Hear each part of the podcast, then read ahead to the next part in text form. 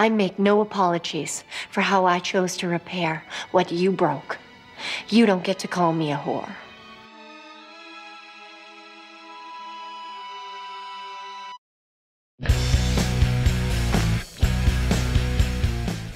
Hola a todas, todos y todes, bienvenidos una vez más a Feminismo Moderno. Yo soy Tania Chipoletti. Martina Millán. Y así. Dale. ¿Por qué no pones la intro siempre? Y así Inchausti. Y hoy vamos a hablar de una película. Llamada Moxie. Pero antes de adentrarnos en la historia de Moxie, vamos a entrar en un pequeño espacio publicitario.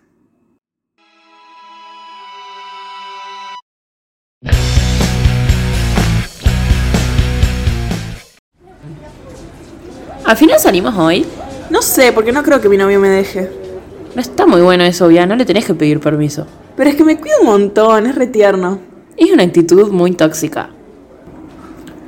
Las relaciones tóxicas se pueden presentar a cualquier edad, momento y relación. No las romanticemos. Si sufrís de alguna, puedes comunicarte con tu persona de mayor confianza y pedir ayuda.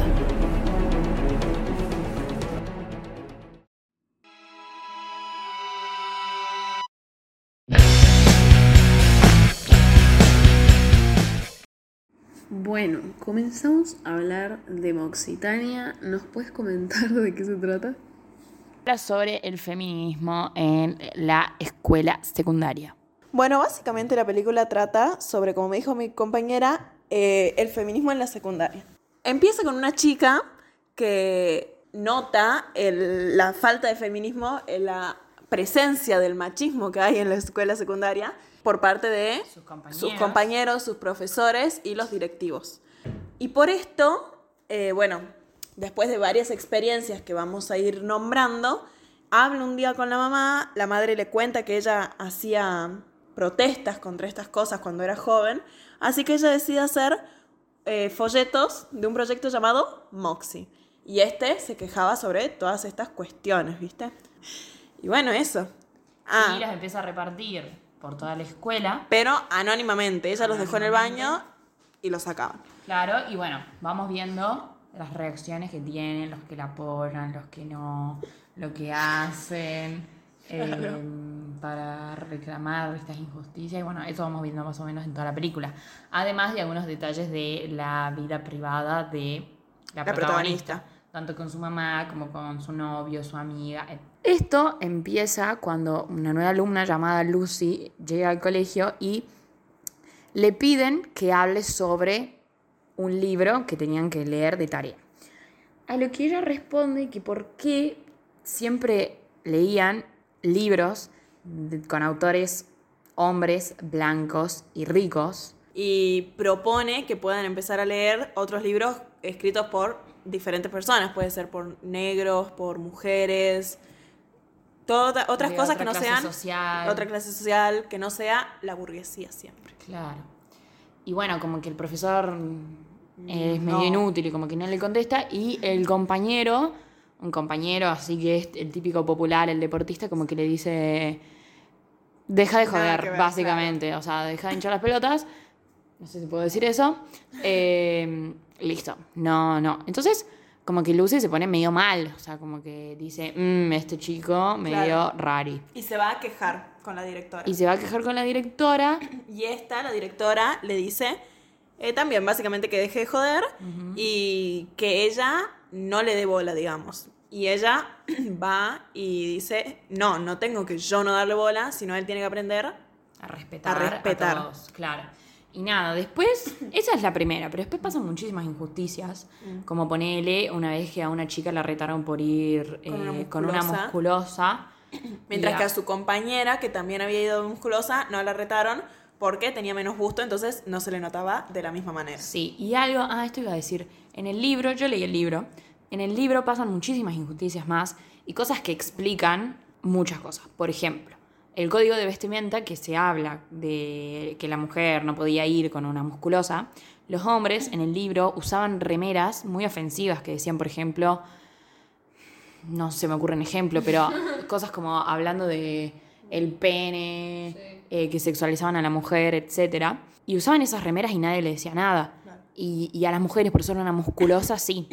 Y en el libro también era como que hacían un juego en donde empujaban a las compañeras en el pasillo, qué sé yo, con una excusa de ayudarlas a levantarse y tocarlas en diferentes partes del cuerpo, ¿no? Claro.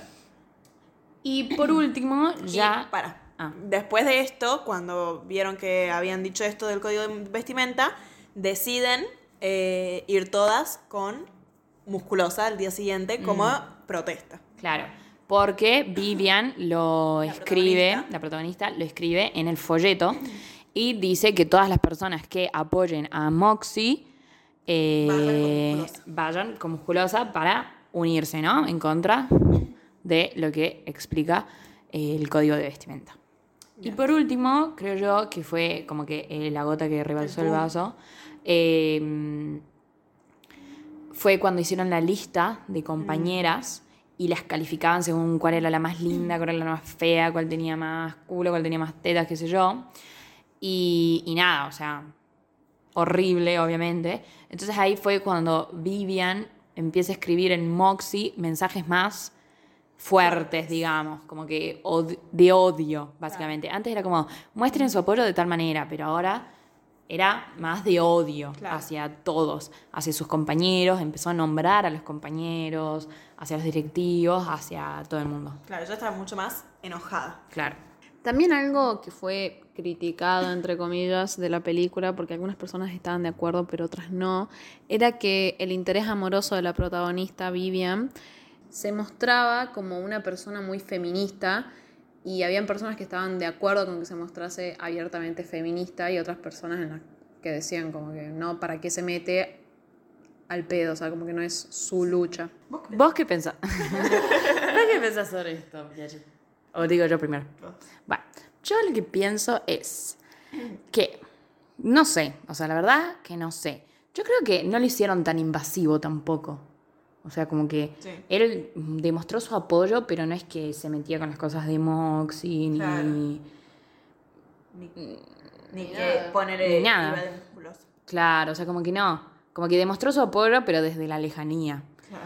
Y además, pensemos que esta película la pueden ver personas más chicas y, por ejemplo, que nosotras crecimos con la idea de un novio ideal que te trate mal y sea medio tóxico, o eso demostraron las películas. Y por ahí alguien más joven lo ve ahora y se da cuenta que el, chi- el novio ideal, entre comillas, que Sí. demuestran las películas es uno que te apoye, un aliado que te apoye en la lucha y qué sé yo. Entonces está bueno ese mensaje que le da a las generaciones más chicas. Además, no es que solo él apoyaba a la causa por la causa, sino que también apoyaba a la novia, porque la novia estaba en la causa, la novia era la creadora de la causa, entonces también apoyaba el doble. O sea, capaz que él apoyaba desde el lado de siendo un hombre, de ayudar, pero también apoyando a la novia. Entonces eso es un buen mensaje también de que ayudarse en sus proyectos, en sus metas, en todo lo que quieran hacer. Pero ¿qué pensás en, o sea, en general, que un hombre No, bueno, apoye? no, no sé. No sé. La verdad que no lo tengo. Yo- No lo tengo decidido. Yo creo que.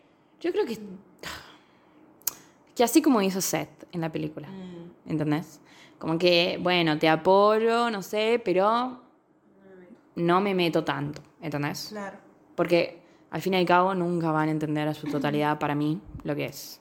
Como un hombre nunca va a entender lo que es tener un bebé adentro de la panza, ¿entendés?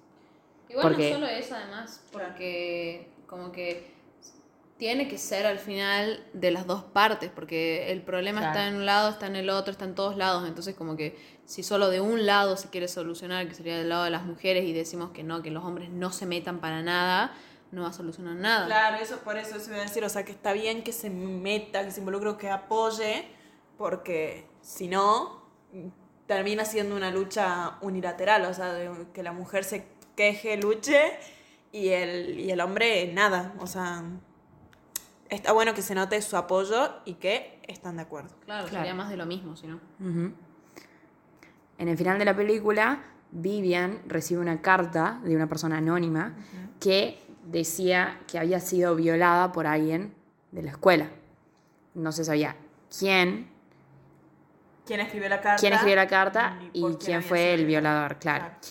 Entonces Vivian en un ataque de ira, de nuevo, porque tiene muchos a lo largo de la película, escribe... eh, es como un juego de palabras, porque rape significa violación y la escuela se llamaba Rockport, entonces escribió Rape Port, como un juego de palabras, en que daba a entender que la escuela ocultaba. Ah, eso nos olvidamos de decir, que habían denunciado la violación. La chica la había denunciado al director, pero, o plot twist, el violador es el hijo del director, que es la persona que había tratado mal a Lucy cuando ella sugirió leer otros autores diferentes. Básicamente el machito de la escuela. Claro. Y bueno, la, había abusado sexualmente de ella. Y después de que Vivian escrito esto en las escaleras de la escuela, hicieron como una protesta, una huelga afuera de la escuela en donde se juntaron todas las personas para reclamar sobre esto. Entonces allí Vivian confiesa que es Moxie y Emma confiesa que fue ella la que mandó la carta y que fue violada por El hijo del director. Michael eh, Wilson, el hijo del director. Y bueno, Y nada, ahí termina la película. después Vivian vuelve con su novio. Sí, que estaban peleados. Que estaban peleados. dijimos. Y las políticas de la escuela se cambian Mm. eh, para mejor. Se hacen cargo de la denuncia de Emma. Y eh, Todos felices. todas felices. Una cosa que queremos destacar de la película es el cast, ya que fue muy variado. Muchas veces las películas son todos blancos, rubios, Ojos celestes. ojos celestes. ricos. Y no, la verdad que veía acá eh, personas eh, negras, blancas, eh, Altas, asiáticas, bajas, flacos, gordos, trans, trans, lesbianas, todo. todo. Así que eso está muy bueno. Claro. Así que esto- eso está muy bueno. Y bueno, como conclusión, queríamos decir que primero que recomendamos la película, está en Netflix por si la quieren ver, y el libro también. Y por otro lado, que estas son cosas que suceden diariamente en la escuela, que No vivimos. solo en la escuela, sino en la familia y en la Claro, en la general. sociedad. Pero bueno, como la película también se basa más en la escuela, también en la escuela, que podemos haber vivido nosotras o conocidos o todos. Eh, y bueno, y está bueno verlo en una película, ver que se puede hacer algo al respecto, no naturalizarlo y ver que está mal. Eh, y bueno, eso, que les recomendamos que la vean. Esta fue una producción realizada por las alumnas Martina Millán, Virginia Inchausti Marcese y Tania Chipoletti para la materia Producción Radial de quinto año A del Colegio Privado Pía Di Domenico. Fue nuestro último episodio ya, así que nos despedimos. Esperamos que les haya gustado todo el podcast y que lo hayan pasado bien igual que nosotros. Y ahora va la musiquita.